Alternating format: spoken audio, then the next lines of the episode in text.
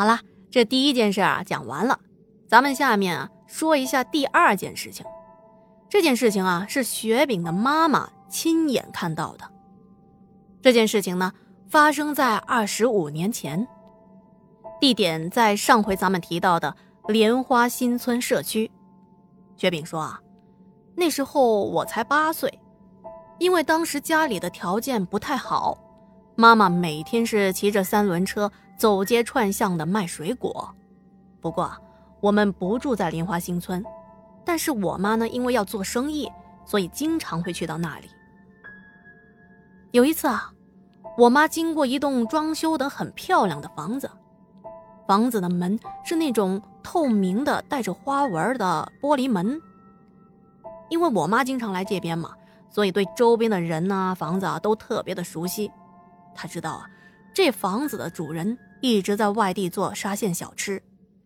按理说，这会儿。这户人家的房子是不应该有人在的，但那天我妈透过玻璃门，却看到里面有五个人在做饭吃，分别是一个老太太，还有一个中年男子和中年女子，另外还有一对小孩，一男一女。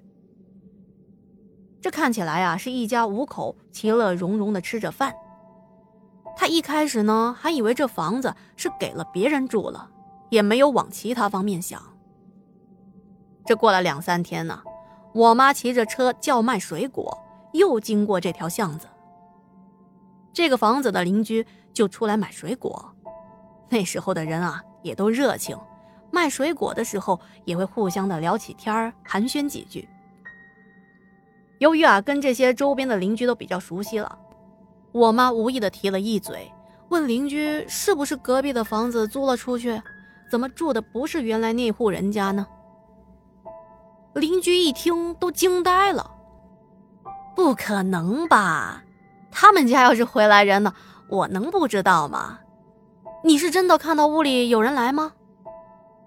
说着，那邻居还跟我妈跑到隔壁，透过了玻璃门，果然看到屋里那五个人正围着吃饭呢。